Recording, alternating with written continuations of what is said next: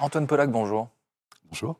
Euh, Le plus grand frisson de votre vie d'un point de vue sportif, vraiment le, le, waouh ultime, que vous soyez spectateur ou pratiquant. Hum, pas facile. Je pense que c'est euh, c'est une grande course qu'on a faite en alpinisme avec euh, un de mes meilleurs amis sur la face sud de l'aiguille du Moine.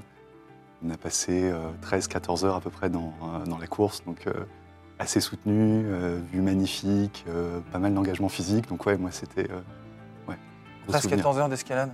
Euh, alors pas 13-14 heures d'escalade, on a passé, euh, je pense, 6 heures d'escalade et après il y a l'approche, la descente, euh, revenir prendre le train parce que c'est au-dessus de la mer de glace. Bon, Donc ouais, grosse journée, ça c'est un ouais, gros Waouh. souvenir. Ouais, gros waouh.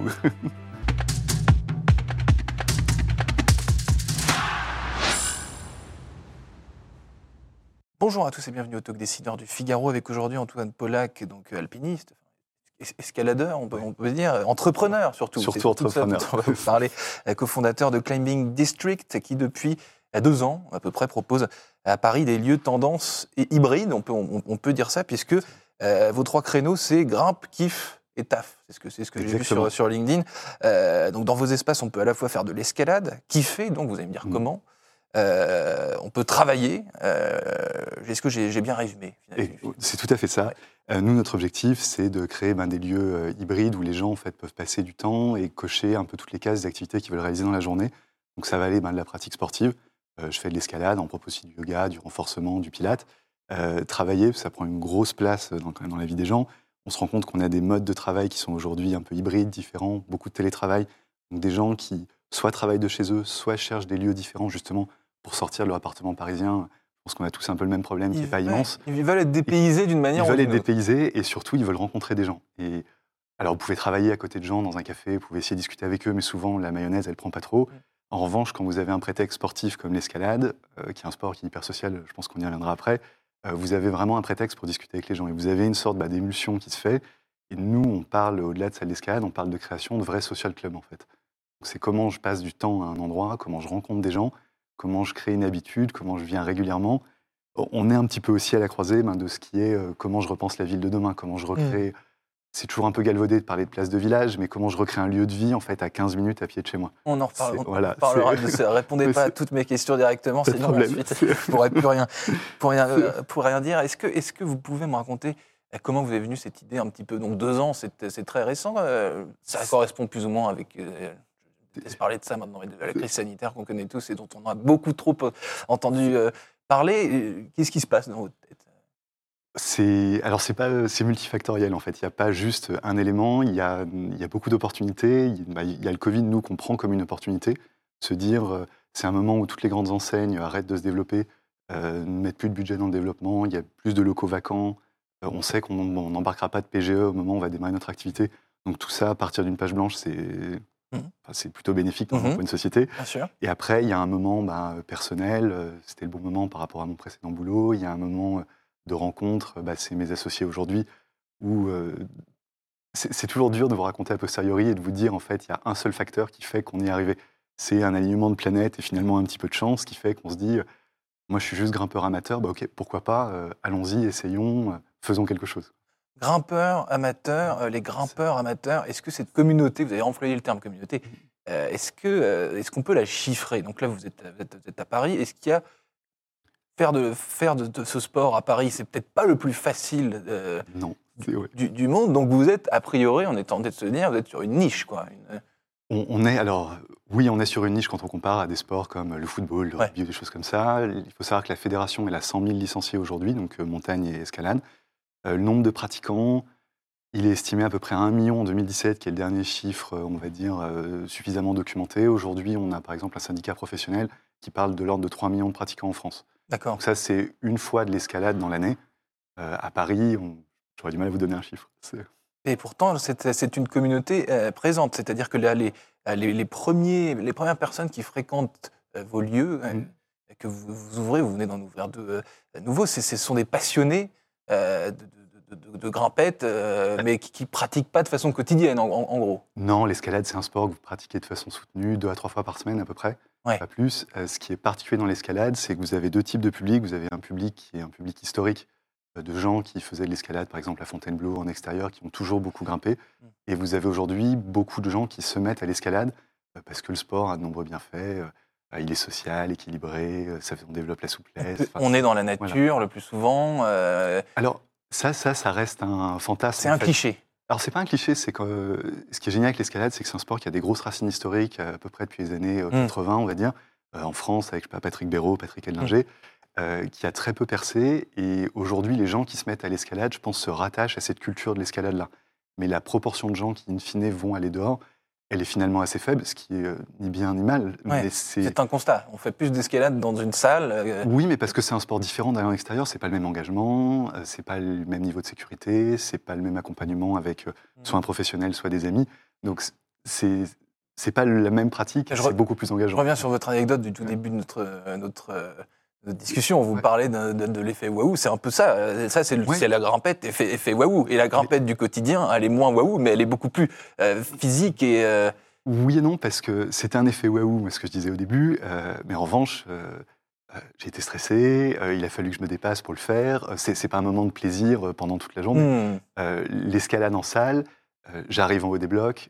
quand je rentre chez moi, je suis capable de dire j'ai fait tant de voix comme ça. J'arrive à faire quelque chose de quantifié, ce qui est rarement le cas dans une vie professionnelle. Dire en rentrant j'ai fait trois calls aujourd'hui, ah, pas très intéressant. Donc on retrouve quand même ce plaisir en salle qui est vraiment différent de l'extérieur. vraiment différent de l'extérieur et surtout euh, vraiment différent euh, étant donné le- le- le- les, les- les sens et l'atmosphère que vous avez, que vous avez, vous- vous avez voulu créer dans, euh, dans vos lieux, puisqu'on peut à, la fois, euh, vous l'avez dit, travailler, c'est-à-dire on, fait, on fait son, son heure, d'ailleurs, on fait quoi On fait une heure, deux heures, de, de façon... euh, une heure et quart, une heure et demie à peu près. Une en heure et quart, une heure et de demie. l'ordre d'une heure en voix à peu près souvent. Et ensuite, on, et ensuite on bosse, on prend un café, j'imagine qu'il y, a- qu'il y a possibilité de, de- de peut-être... Alors, parfois tout est mélangé. Euh, moi, j'ai des- par exemple, j'ai des clients euh, qui sont sur le mur en train de prendre justement une conférence téléphonique euh, et qui se mettent en silencieux le temps qu'ils qu'ils fassent une voix. en- donc- ouais, une, vi- une, une visio, une visio d'accord, et on a l'impression que c'est un, un, un fond d'écran factice, en fait, c'est bien Alors, la pas, réalité. pas en visio, mais en, Ouais. juste, juste en call. Mais ouais. c'est. En call avec les AirPods, c'est plus, plus pratique qu'en qu'en- en image, en effet. Euh, Est-ce qu'on peut dire que ce sport est, euh, est à la mode? Euh, Si vous êtes intéressé un petit peu à la sociologie Ouais. de ce sport en France, est-ce que vous diriez qu'aujourd'hui, c'est plus trendy, euh, pour, parler, fran- pour parler correctement français? Alors, c'est clairement plus trendy aujourd'hui qu'il y a 10 ans, par exemple. Euh, 10 ans, C'est- il y a très peu de temps. 10 ans, c'est il y a très peu de temps. On a une grosse accélération en fait sur les 10 dernières années en France où on a énormément de salles privées qui ouvrent et ce qui, fait, ce qui est en lien avec la pratique. En fait, on a de plus en plus de pratiquants. Euh, c'est, alors, oui, c'est plus à la mode dans le sens où on a plus de pratiquants. Euh, je pense que ça. pas très vieux. euh, je pense que c'était aussi à la mode dans les années 90-2000 par exemple, mais sur un public beaucoup plus restreint, peut-être un peu plus initié. Aujourd'hui, ce qui joue, nous, en notre faveur, c'est euh, bah, la diffusion sur des canaux comme Instagram, TikTok et autres Bah ce oui, type de sport qui est impressionnant et qui, Instagrammable. voilà, et qui donne envie Ouais. aux gens de pratiquer. Je pense que c'est ça qui explique aussi, euh, plutôt que l'effet de mode, je pense l'accélération du nombre de pratiquants. Et vous êtes tombé dans la marmite à quel moment? Moi, c'est un peu particulier en fait, parce que mm, j'ai grandi entre Lyon et Genève. Euh, mes parents faisaient pas mal de montagnes et moi j'ai commencé en fait par l'alpinisme, par le ski puis l'alpinisme avec mon père.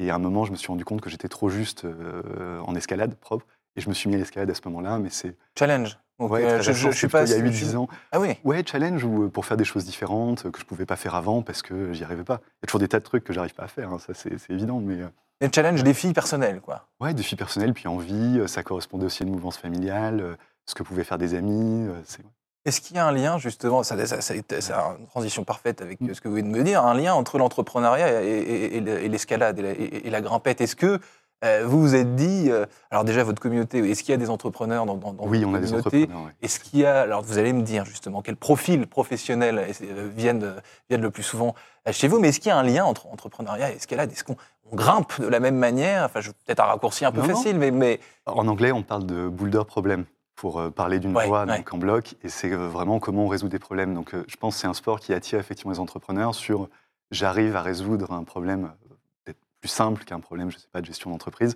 euh, et surtout j'arrive à le résoudre dans un laps de temps plus court, donc plus satisfaisant.